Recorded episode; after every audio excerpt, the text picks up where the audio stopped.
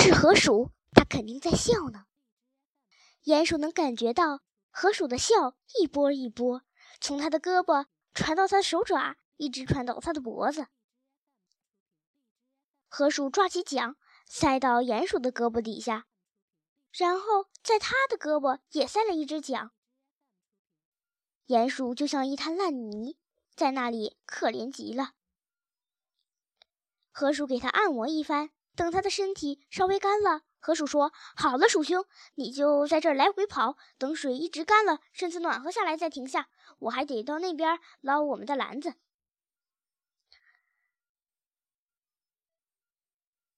鼹鼠又难过又羞愧，只好听从河鼠的安排，在岸上跑起步来，把身子弄干了。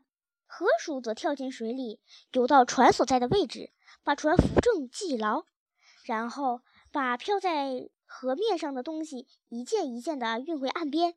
最后，他潜回水底，吃力地拖着篮子游到了岸上。鼹鼠垂头丧气，一瘸一拐地走到船尾。船开了，他低声说：“鼠兄，你真是宽宏大量的朋友。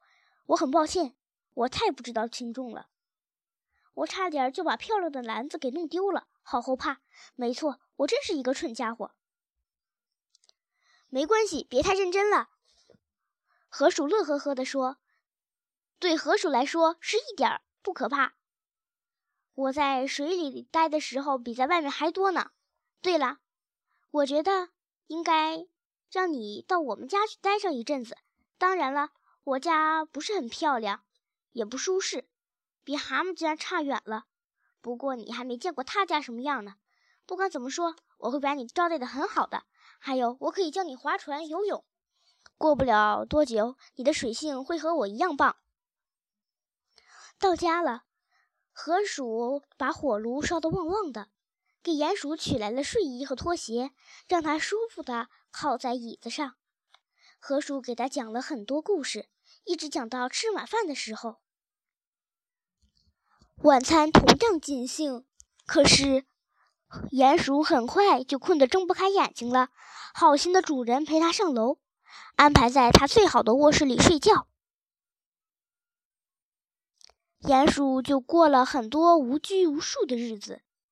夏天像果实一样成熟，白昼越来越长，乐趣越来越多。它学会了游泳，学会了划船，尝到了水流带给它的快乐。当它把耳朵贴近芦苇，还能听见风在芦苇间不停地低语。